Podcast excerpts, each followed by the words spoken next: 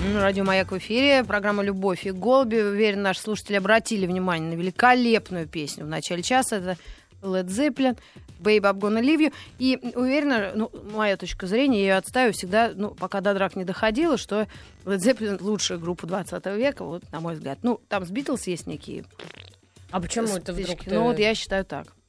Вот Я если не- не выбирать из сейчас. Да, Это ты поклонница Ози Осборна? естественно. Потому что Узи Осборн это такт, чих. А это настоящая музыка. Это, А. вернее, тот, знаешь, он такой, как, ну вот, ну, прос- простой. Как помнишь, Анна на шее? Мгм. Как красивая женщина. Проста. А, а вот, а эти настоящие. Но, тем не менее, мы о музыке еще поговорим. Но о 20 веке я не зря сказала, потому что мы будем говорить о косметических средствах и уходом за собой, э, женским, видимо, да, в основном. Потому что мужчины, наверное, только усы себе бриолинили или что-то Ну там да, подкрашивали. Фарбой. Фарбы, да-да-да. А, а, В общем, будем говорить о красоте в начале 20 века с нашей гостьей, колумнисткой и Фейсбука, и газеты «Завтра», и историком моды Галиной Иванкиной. Галь, Добрый привет. день, да. Марьяна Да. Добрый день. Я, да, что-то я задумалась. Ты знаешь, М. про что? Да меня опять поднакрыло. Так, а, первая половина 20 века это... Прям ты с первой начнешь? да, ну, с первой А половины какой 20 хочешь? века, ну, первая половина, как Ладно, раз мы о ней в говорили. 1900-е. 1900-х. Ладно. Это становление индустрии красоты и э, становление индустрии моды. А, Если в 19 веке в каком-нибудь маленьком городке там четыре барыни и две актрисы местного театра а, по- покупают, да, покупают рисовую пудру и какие-нибудь румяна, то в 20 веке каждая женщина получила возможность, и э, у нее возникло желание качественно накраситься. А главное, толком появилась реклама. Да, появилась реклама и появилось предложение. То есть 20 век это фирмы Рубинштейн, Арден, Макс Фактор, Ревлон, Истилаудер. Подождите, и мы так далее. начинаем с курицы или с яиц. Мы со спроса или предложения? То есть спрос был первее, чем предложение? Конечно, спрос был первее. Еще в Древнем Египте он был. что, ну, в общем-то, э, вообще, если, если взять историю человечества, то есть периоды, когда женщины сильно красятся, есть периоды, когда они умеренно или вообще не красятся. Вот 19 век был периодом, когда женщины почти не красились. Вот эта викторианская мораль считала, что если женщина красится, значит, она делает это для мужчины. Вот Елена Рубинштейн, она прославилась э, своим тезисом, что женщина красится для себя. А кто она такая была? Елена Рубинштейн, она была, ну, скажем так, э, еврейская мещанка из Польши. Она Мгм. покинула отчий дом, в общем-то, с маленьким чемоданчиком, в котором а, было не так много денег, зато у нее в голове было много идей и баночка домашнего крема, который делала а, мама семейства Рубинштейна. Она ей дала с собой этот крем Мгм. в качестве приданого, потому что в этой семье было очень мало денег.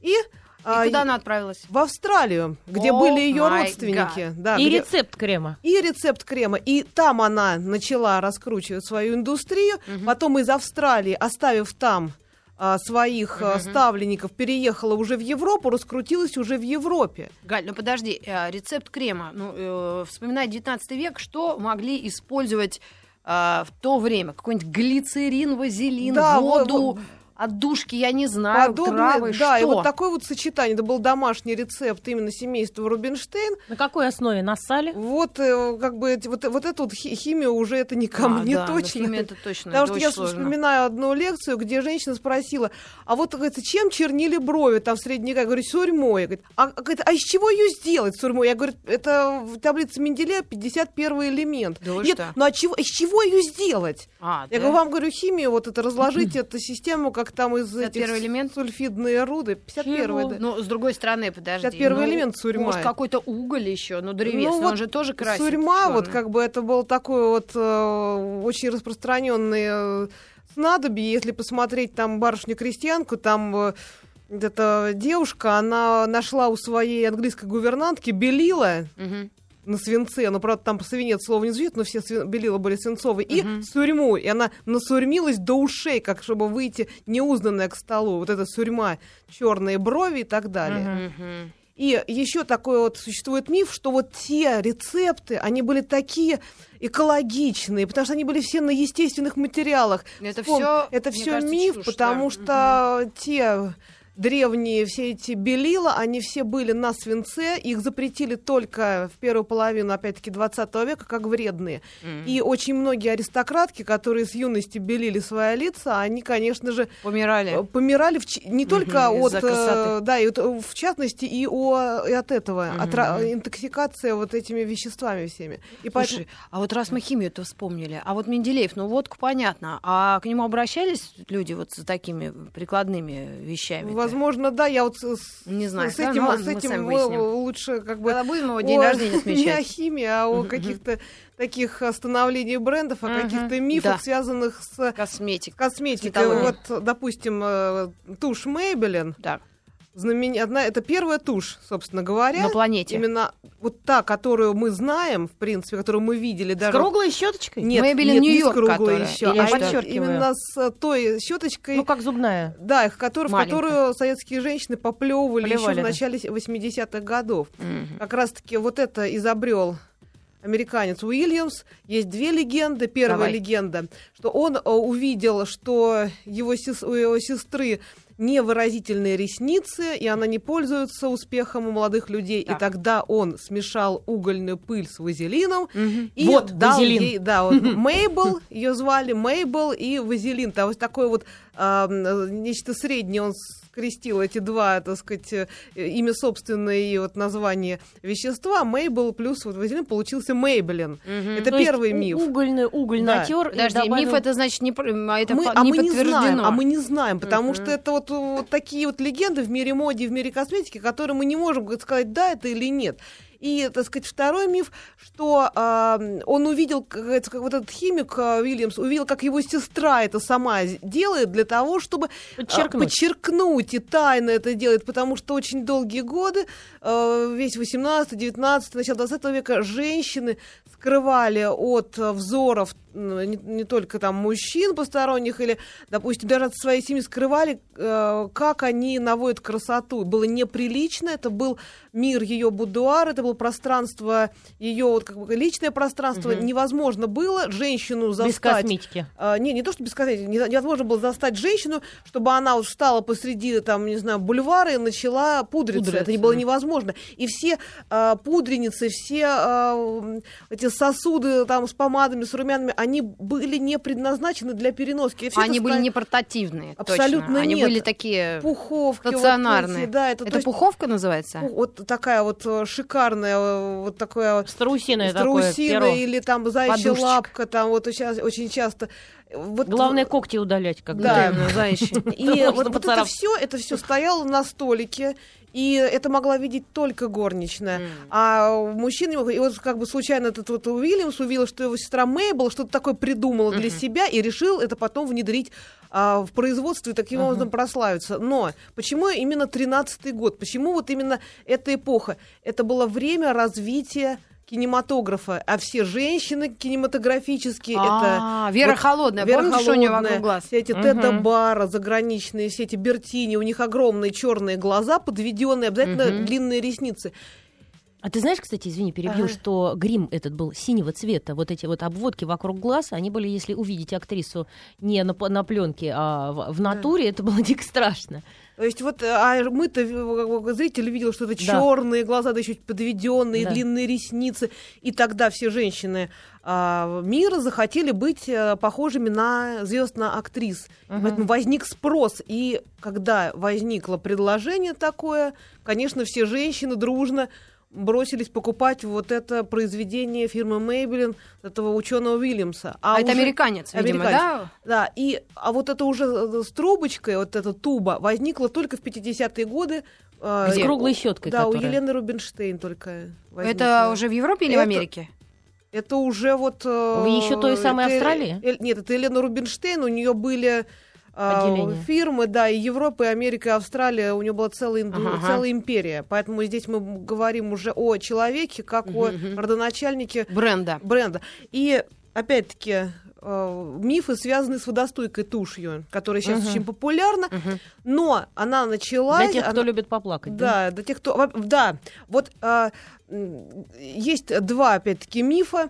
Первый миф а, принадлежит а, бренду Элизабет Арден. А, Элизабет Арден вдруг увидела, как а, женщина плачет, и у нее по щекам э, растекается тушь. Мгм. Она решила, надо создать водостойкую тушь, чтобы женщина рыдала, а глаза оставались прекрасными.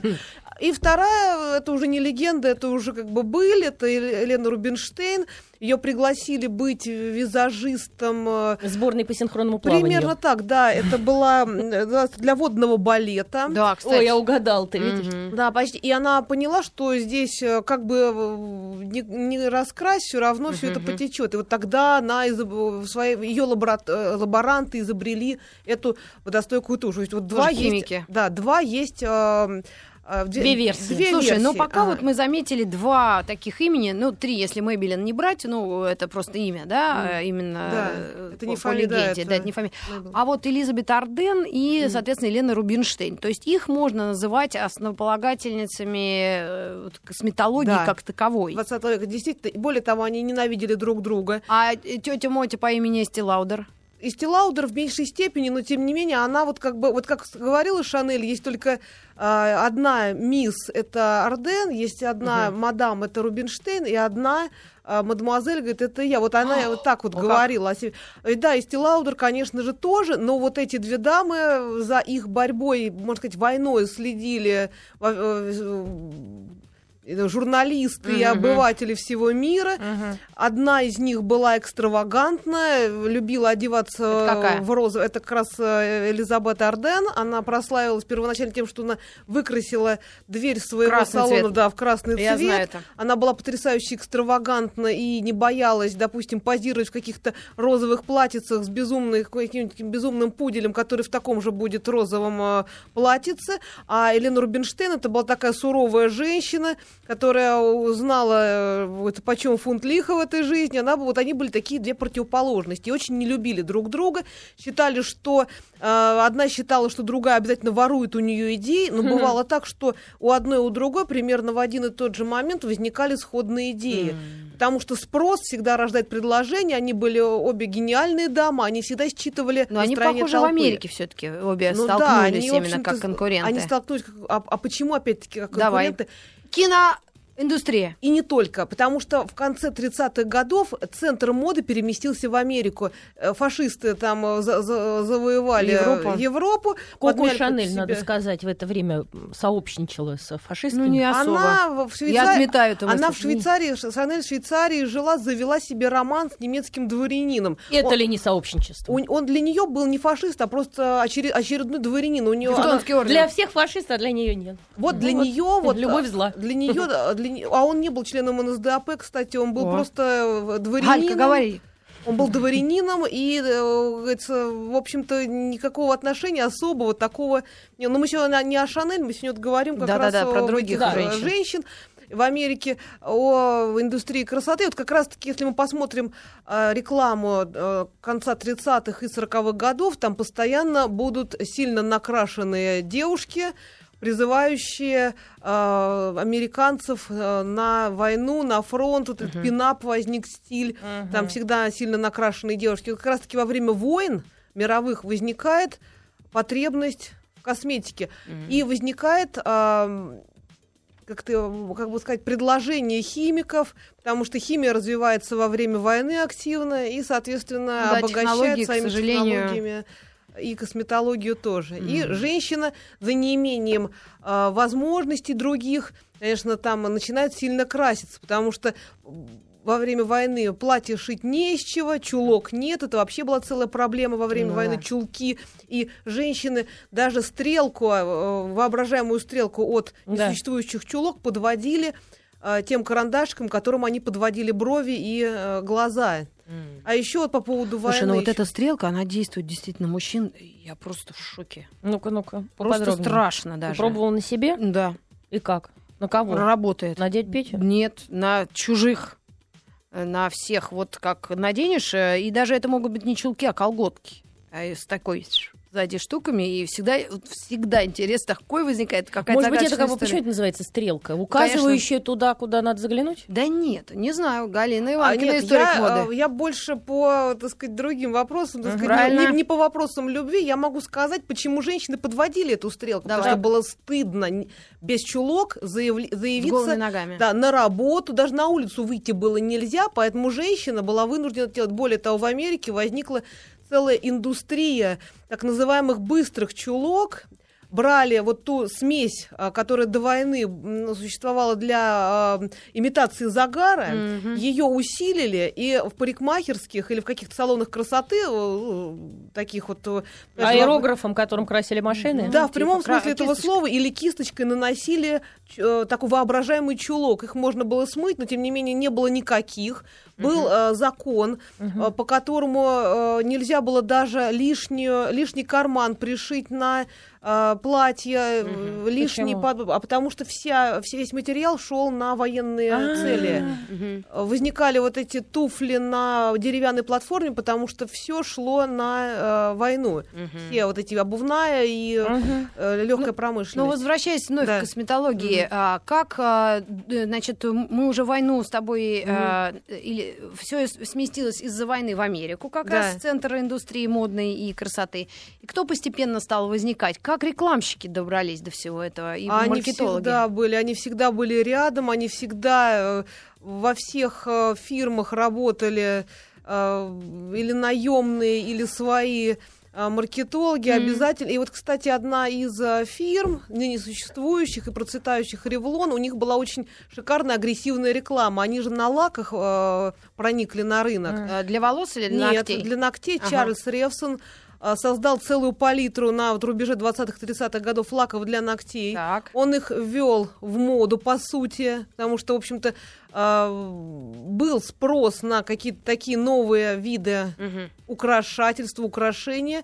И вот он как раз-таки, у него была очень агрессивная и сильная реклама вот в 30-х годах. И Ну и до сих пор, ребята, кстати, так вот э, Арден и э, та же Рубинштейн, они возмущались, что он очень напористо вошел в мир э, моды, в мир э, косметологии, считали, что он очень грубо это сделал, вот Чарльз Ревсон, но тем не менее он, его э, идея выстрелила, и лаки для ногтей сделались популярными и остаются популярными до сих пор.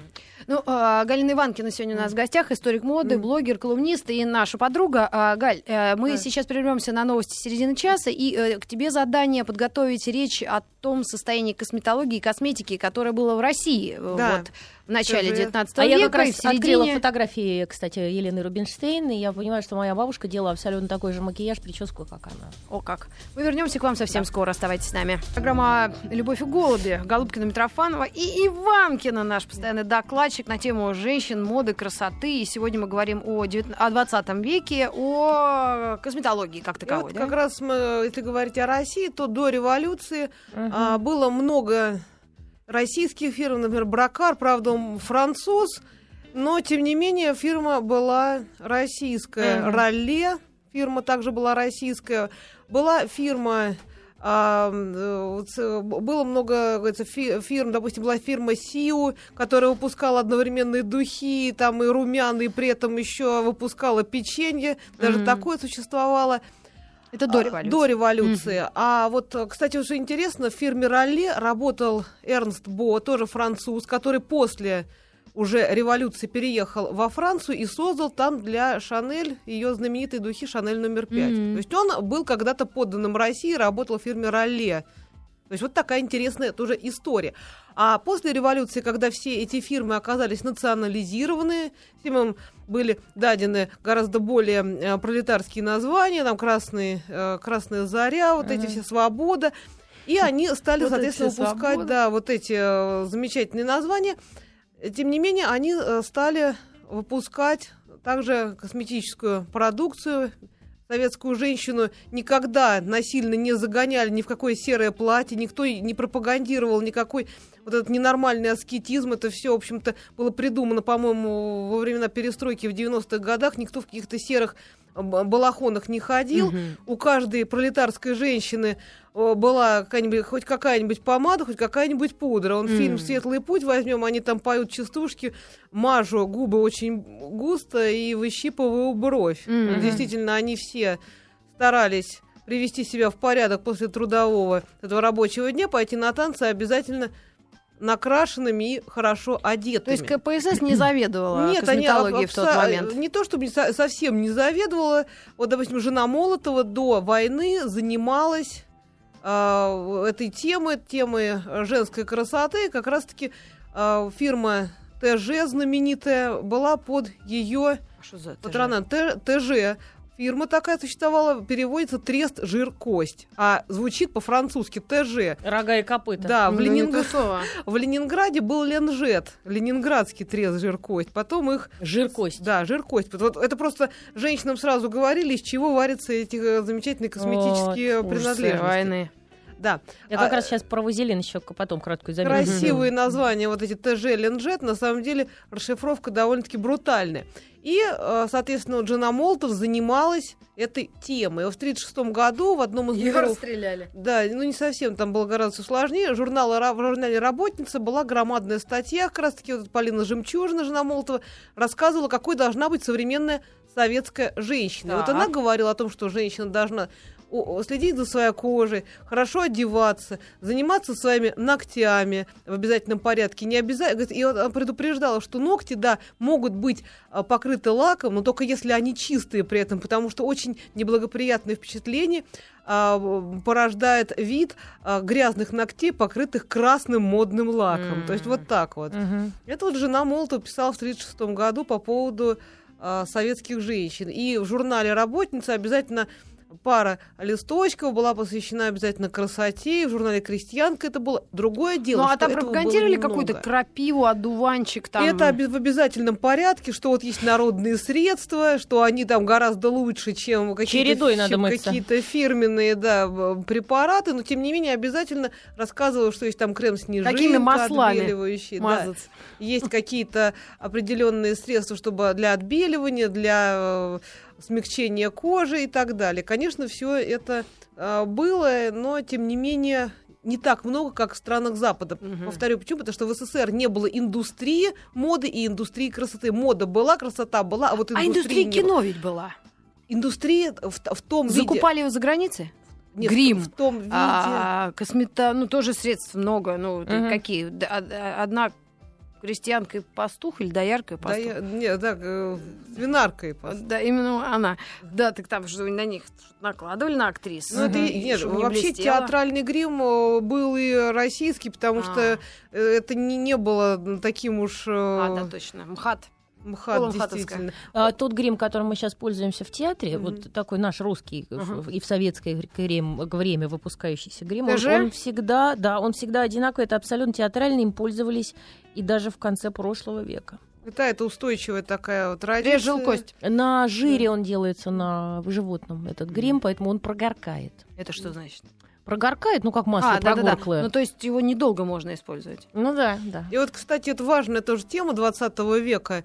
А, Создать такие а, кремы, такие помады и такие, та- такую тушь, которая бы не портилась, не сохла, не делала действительно прогорклой. Вот фирма Невея в 2011 году создала крем, который очень долго может э, стоять на пр- просто стоять, вот храниться, и он потом разложится в конечном итоге будет очень некрасиво, но тем не менее он не, извините, не Тухает. протухнет. Да. Не прокиснет, И да. еще такой момент, вот э, фирма Неве, если мы посмотрим их рекламные плакаты, Это немецкая, видимо, да, фирма. э, и при этом обязательно будет их э, рекламировать, например, в 10-е годы, в 20-е, там, э, даже в 50-е, обязательно девушка на пляже. М. Почему это именно на пляже? Потому что он до долговременного действия, и он не смывался водой, то есть вот она на- намазалась, такой, да, да? и вот э, этот крем, он э, настолько сильный, что он не портится ни при каких обстоятельствах, не смывается Мгм. вот так вот э, быстро и так далее. Вот это Неви, 11 год. До сих пор пользуемся. Да. Не ну, а из 11 года в 2014 э, ты куда? У нас телефонная линия. А, у нас подскочил человек и побежал куда-то. А, да, телефон, на телефоне у нас э, Дарья Тючева, врач-дермокосметолог, кандидат медицинских наук, а, сотрудник клиники Крафтвей. И, и я хотела бы у Даши спросить, алло? Алло, Даш, это добрый Дра- день. Дарья, здравствуйте. Э, э, Я э, хотела бы вас спросить, у нас разговор идет о косметологии с начала века и до нынешних времен. Скажи, пожалуйста, какие вот самые сверхсовременные технологии сейчас вот на рынке вот номер один, вот то, что предлагают западные фирмы или наши салоны женщине не без хирургической, соответственно, да, это кремы, видимо, массажи, какие-то, ну вот я даже не знаю, о чем речь. Ну, э, речь, э, конечно, и о продуктах, которые просто есть в домашнем уходе, и есть э, варианты усиления проникновения этих э, продуктов в кожу, чтобы она работала на том слое, где глубоко. Это какие-то процедуры, которые мы можем проводить у себя в клинике. Если говорить просто о препаратах, которые есть, то сейчас, конечно, есть уникальные вещи. Мне, например, очень импонируют японские продукты, где препарат построен таким образом, что на каждом уровне сначала идет как бы легкий пилинг для того, чтобы про- пройти роговой слой кожи, проникнуть глубже, дальше идет увлажнение, дальше глубже проникает, идет лифтинг, стимуляция э, волокон, там, эластина, коллагена на глубоких слоях кожи. Э, препараты прямо просто даже при домашнем применении творят чудеса. Первое, То есть да, есть Мгм. некий миф еще, то, что все равно все это размешивается в одной банке, просто раскладывается в одной жбане, я даже так скажу, вот какой-то чан, мне представляется, Мгм. алюминиевый. Э, Нет, ну это неправда. Нет, это, конечно, неправда, потому что, ну, видно, как работают вещи, и надо доверять, и ты у себя одна, лицо у тебя одно, и не жалеть на себя. Конечно, главный показатель это эффект. Если ты видишь эффект от препарата, от крема, либо от процедуры, то м, ты это видишь, это- значит, это твое. М. Ну, а вот из аппаратов, вот насколько я видела, сейчас а, вот косметология, она а, а, вот просто это какие-то космические технологии. Там какая-то маска, мне один раз положили Да, лицо, у меня в Инстаграме есть. На самом деле Да. очень много Ага. таких вещей. И, эм, наверное, даже вот у меня традиционного врача из классической дерматологии, вот Мгм. эти современные технологии, это был поводом заняться косметологией. Это очень интересно. У нас есть возможности провести э, препарат безинъекционно, да, на глубокие слои кожи под воздействием таких процедур, как ионофорез, ультразвук, электропорация.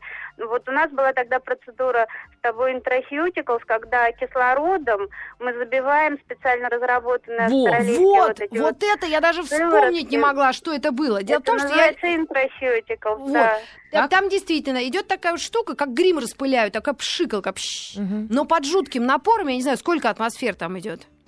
Вот это я тоже не могу Да, ну, сказать. ну, э, там непонятно что. Перегрузки 4G. А, Вот. как Э, у летчика. спасибо огромнейшее. Я Спасибо. просто сейчас да, расскажу, как это было. Я была потрясена. Я да- даже я не знаю, что это. Я уверена, что это вот сейчас самое достижение Это вот, какие-то. вот э, в, Но, в этом нашем вот... Нет? Нет, это э, такая вот э, трубочка, э, Ага. огромный аппарат идет, там конденсатор или там, Ну да. аккумулятор, я уж не знаю. И пшик, и, и под жутким напором воздуха в тебе в кожу вбивается тончайший вот какой-то крем.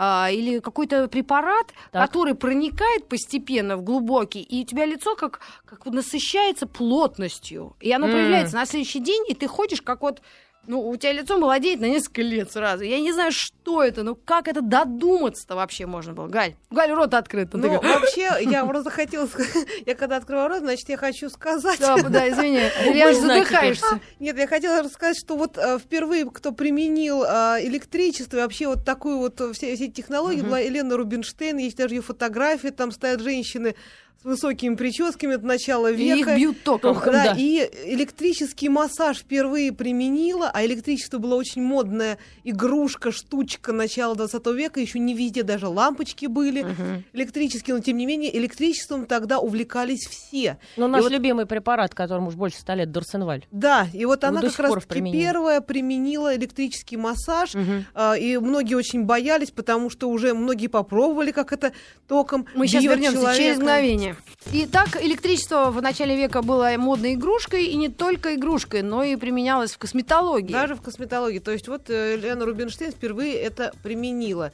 И есть, допустим, фотография Макс Фактор, э, делает э, тоже электрический массаж, такую страшную маску на женщину надевает, и, соответственно, определенные токи, э, определенными токами на нее воздействуют. И вот, кстати, если мы говорим тут о театре, вот Макс Фактор как раз-таки изначально это была косметика для театров, и Да. сам он был... Так она, а, кстати, остается. А его звали Макс, а фамилия. Фактор, так что ли? Была фамилия Факторовец, он тоже выходец из э, Польши, потом раскрутился в Америке постепенно. Вот он как раз-таки а, сначала работал с театральными актерами, а потом уже в с голливудскими звездами. И вот его звездный час это а, макияж для звезд начала 30-х годов, таких как Джин Харлоу. Они были очень сильно накрашенные в кадре. Мгм. Это обязательно яркие э, рты, э, громадные глаза и так далее. Вот Макс Фактор это театральный и, и, э, кинематографический макияж изначально был. Ну, а, а скажи, э, когда э, производство вот этих средств косметических стало и как в таком массовом э, вот это вот как, вот масштабе? как раз-таки 20 век, 20-е годы.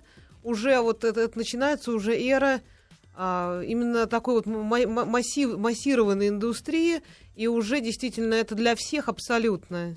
Каждая женщина могла иметь такую возможность. 20-е, 30-е, 40-е годы. И уже вот вторая половина... А, а- а когда э, начали гонять эту индустрию или как-то ругать? Я помню, в школе это был 84-й, третий год. Э, Меня завуч лично мыла мне ресницы, потому Ну, что не, она ну заметила, это что я школа. Ну, это- не, вообще это и в Америке тоже. Вся, умыв- у школьницы, э, в общем-то, всегда э, заставляют э, ходить в, определенном виде. Мгм. Конечно же, всех умывали в школе. То Мгм. есть там э, реснички, это даже и сейчас в, некоторых школах в хороших а, следят за внешним видом, там, конечно, нельзя прийти с каким-то боевым раскрасом, обязательно заставят умыться. Здесь такой момент, это в советских э, журналах и пособиях писалось о том, что макияж должен быть легким, он должен быть благородным, ну, Подчеркивать. случае, да, не ярким, не сильным. Я открыла сейчас, извините, фотографии Джен Харлоу, и я понимаю, что если вот тем, кто этого не видит,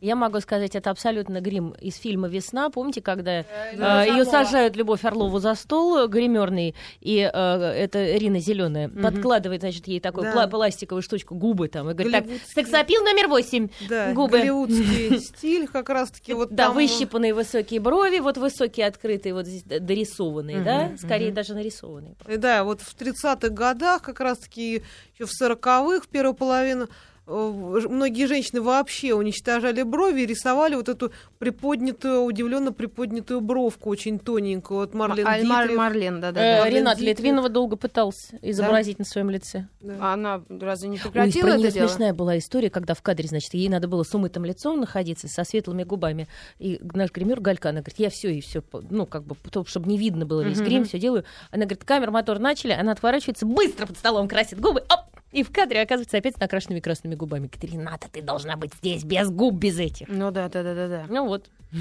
Ну, интересно все-таки эта индустрия. И чем закончилась война сверхбрендов, а уже рекламными агентствами, да? Они теперь друг друга Сейчас- бодают, и сейчас не это- поймешь, где вся что. Эта, вся эта война закончилась тем, что сейчас у нас гр- громадный выбор, мы уже не э, внедряемся в эти Химические д- ана- дря- анализы. Да, в эти дрязги глав этих брендов. Просто у нас сейчас есть громадный выбор. Какие-то огромные концерны, которые поглощают маленькие Да, фирмы. Потому что все-таки да. есть простор для э, таких, как э, Элизабет Арден или, например, та же наша Елена Рубинштейн, изобретать что-то новое. Да? Все-таки есть же энтузиасты, которые смешивают сами все это, потом добиваются какого-то успеха. Я слышала несколько фирм, э, там, ну, правда, это все какое-то американское или французское, когда люди все это на- начинают смешивать, потом вообще продают это э, как раз большим брендам и, э, в общем-то, Кто выходит у на нас? рынок. Тута Ларсон ей ходит какой-то армянской женщине, которая смешивает что-то. Да ты И что? мажет, да, лицо, да, у нее индивидуальный крем. Вот так вот. Есть и курсы, где женщины учат самим, э, сами делают кремы. Есть даже курсы такие. Да, ну а что Да, наука говорит? есть э, помогают они все-таки или нет? Кому как, наверное. Вот как сказала наш косметолог Даша Тючева, э, видимо, если есть эффект, значит оно работает. Да. Ну, а Э, здесь... А реклама, вот такой момент, еще у нас есть несколько минут, когда особенно реклама стала поддерживать все это в, 20, в начале, ну, Ну, в начале 20 века. 20 века уже это было очень Во популярно во всем. Реклама была очень и с одной стороны красивая, с другой стороны агрессивная. И вообще ре- реклама первой половины 20 века, она вся в повелительном наклонении. Там даже вот реклама Массельпрома, вот так вот. Это Очень- что очень- значит? Очень грубая реклама, то есть ну, такая вот Ты должен... ты, ты- ты должен, да, нигде, нигде кроме как в Массельпроме, вот так вот. Мгм. грубо. То есть ты накрась там ресницы э, тушью нашей фирмы и э, будешь просто как вот эта звезда. То есть все время в повелительном наклонении. Сейчас реклама стала более мягкой, она стала более гибкой. И э, она не настолько агрессивна, как была в первой половине 20 века. Мы все время картинки смотрим красивые. На самом Мгм. деле тогда реклама была вся в повелительном наклонении. Ну и в советское время качество товаров насколько конкурировало с западными? Мы всегда почему считаем, что наши кремы всегда были более натуральными, а, более какими-то Это, это химика надо спрашивать точно, потому что только, только химик, который работал именно в это, на этом производстве, может знать, что, что, там там, намешано. положено. Да, Моя мама химик. Всю Мгм. жизнь пользовалась кремом балет. Утром и Мгм. вечером она мазала лицо кремом балет. Всю жизнь и до сих пор это делает. Не- между прочим, некоторые и лицо, э, шею, э, грудь, ноги, все одним кремом. Кремом балет. Да. Вот и ты будешь смеяться. Вон, ты видела результат Да. какой. А. Может, это все-таки Она только- генетика. Ну, э, это тоже, но и это в том числе. И она сейчас только начала пользоваться какими-то там вот инъекциями мезотерапии, Мгм. витаминов, да, не, не ботокса. Мгм. И как- какой-то ерундой такой, знаешь, чуть-чуть. А так всю жизнь только балет. Вот так. Вот так. Ну, а делая вывод нашей э, косметологии 20 века, ка- когда наиболее такой расцвет был самый яркий, и что он там вот нам дал вот именно конкретно? Вот ты мне сказала, тушь изобрели в 53-м. В тюбике. Нет, э, в тюбике 57-м. а, это. в 57-м. 57-м. Но Я думаю, что где-то вот с 20-х по 60-е годы э, возникли все знаменитые, ну, большинство знаменитых а, вот таких вот вещей, которыми мы пользуемся. Там и лак для волос, это Шварцкопф, это 50-е годы. Он назывался, сейчас даже прочитаю, как «Жидкая сеточка для волос». Ужасно э, от нее вылезали, упадали волосы, но тем не менее начало было положено. То есть все там вот эти тушь в тубе, а потом а, помада в патроне, это тоже после... А вот А это вот помню опять это. смотрю на Джин Харлоу, вот здесь фотография, вот, кстати, тоже хотел, чтобы ты это посмотрела. А, как волосы они высви, выбеливали, до какой Да. степени. Это же тут Пергидроль. Облысеть. Я тоже не у, знаю, У нее были это. очень плохие волосы в конечном итоге от у Джин Харлоу Да. и впоследствии у Мерлин Монро. Да? Да, есть они просто лысые были? Не, ну не совсем, конечно, лысые, но просто они постоянно отбеливали Да, волосы да. для того, чтобы быть в кадре не шатенками, а яркими блондинками. Да. Все вот знаменитые э, предметы, которыми мы пользуемся, это, конечно, вот где-то с конца вот э, десятых годов по э, 60 60-е, это как раз-таки взрыв, взлет, как угодно можно это назвать.